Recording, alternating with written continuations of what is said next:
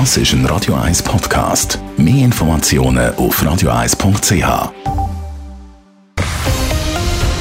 Radio 1 Thema.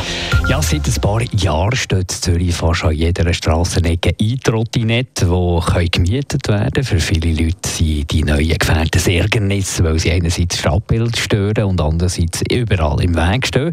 Und jetzt geht es noch einen weiteren Grund, für sich über die E-Trotti zu nerven. Obwohl sie einen elektronischen Antrieb haben, schaden sie der Umwelt. Der Beitrag dazu von Raphael Wallimann. E-Trotti haben sich in der Stadt Zürich als beliebtes Verkehrsmittel etabliert. Mittlerweile gibt es diverse Anbieter, wo die hippen gemietet werden können.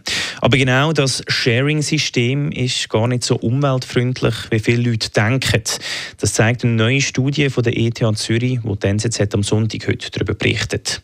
Die E-Trotti und auch die E-Bike werden von den falschen Leuten genutzt, sagt der ETH-Forscher Daniel Reck. Die geteilten E-Trottis und die geteilten E-Bikes ersetzen eben hauptsächlich den ÖV die zu Fuß gehen und das Velo. Ähm, und diese drei Verkehrsmittel sind, wenn man sich die CO2-Emissionen anschaut, umweltfreundlicher als die geteilten E-Trottis und die geteilten E-Bikes. Laufen mit dem Velofahren oder das Tram nehmen ist also umweltfreundlicher als mit dem Leimtrotti umkurven. CO2-Emissionen der E-Trotti sind von der Herstellung bis zum Ende ihrer Lebensdauer zu hoch, sagt Daniel Reck. Die halten im Durchschnitt so etwa so zwei, drei Jahre. Und wenn man dann auf diese kürzere Lebenszeit die CO2-Emissionen von der Herstellung beispielsweise herunterrechnet, kommt man auf relativ hohe CO2-Emissionen pro gefahrenen Kilometer. Dazu kam, dass die Wartung der Trotti-Flotte zusätzliches CO2 verursacht. E-Trotti werden vor allem in den Innenstädten angeboten. Dort, wo das ÖV-System eh schon genug gut ist, helfen wird, wenn es in der Agglomeration noch ein besseres Angebot wird geben. In den Außengebieten hat man eher das Problem, dass die ÖV-Stationen dann weiter voneinander weg sind und geteilte E-Trottis oder geteilte E-Bikes durchaus dazu führen könnten, dass das Einzugsgebiet des ÖV größer wird und so Personen eben vom Auto umsteigen auf eine kombinierte Fahrt von E-Trotti plus ÖV beispielsweise. Der Daniel Reck glaubt, dass E-Trotti dazu beitragen zum Autofahrerinnen und Autofahrer auf den ÖV zu bringen.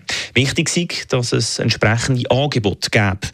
Zürich mache das gar nicht so schlecht. Die VBZ hat mit den Zürich Mobilstationen bereits einen ersten Anlauf gemacht, um das bereits in die Tat umzusetzen. Dort werden die E-Trotti-Parkplätze mit dem ÖV integriert. Der Daniel Reck schlägt außerdem vor, dass die Städte den E-Trotti-Anbietern Vorgaben machen, dass sie bei der Betreuung der Flotte CO2-Emissionen reduzieren. Zum Beispiel könnten Lastenvelo eingesetzt werden für die Wartung. Raphael Wallimann, Radio 1. Radio 1 Thema. Jederzeit zum Nachlesen als Podcast auf radio1.ch. Schauen wir noch schnell ins Eishockey. Die einzige Partie, die hier gespielt werden kann, weil die Leute einigermaßen gesungen sind. Jetzt NTC Lions gegen Fribourg-Gotteroth. Die Lions führen mit 3 zu 2, das nach zwei Drittel. Fribourg ist ein bisschen besser ins Spiel gekommen nach der ersten Pause und haben äh, die Spieldiktate ein bisschen nicht hängen aber die Lions haben da gut entgegengehalten. Also 3 zu 2. Jetzt geht es ins dritte Drittel. Wir halten nach dem Laufenden.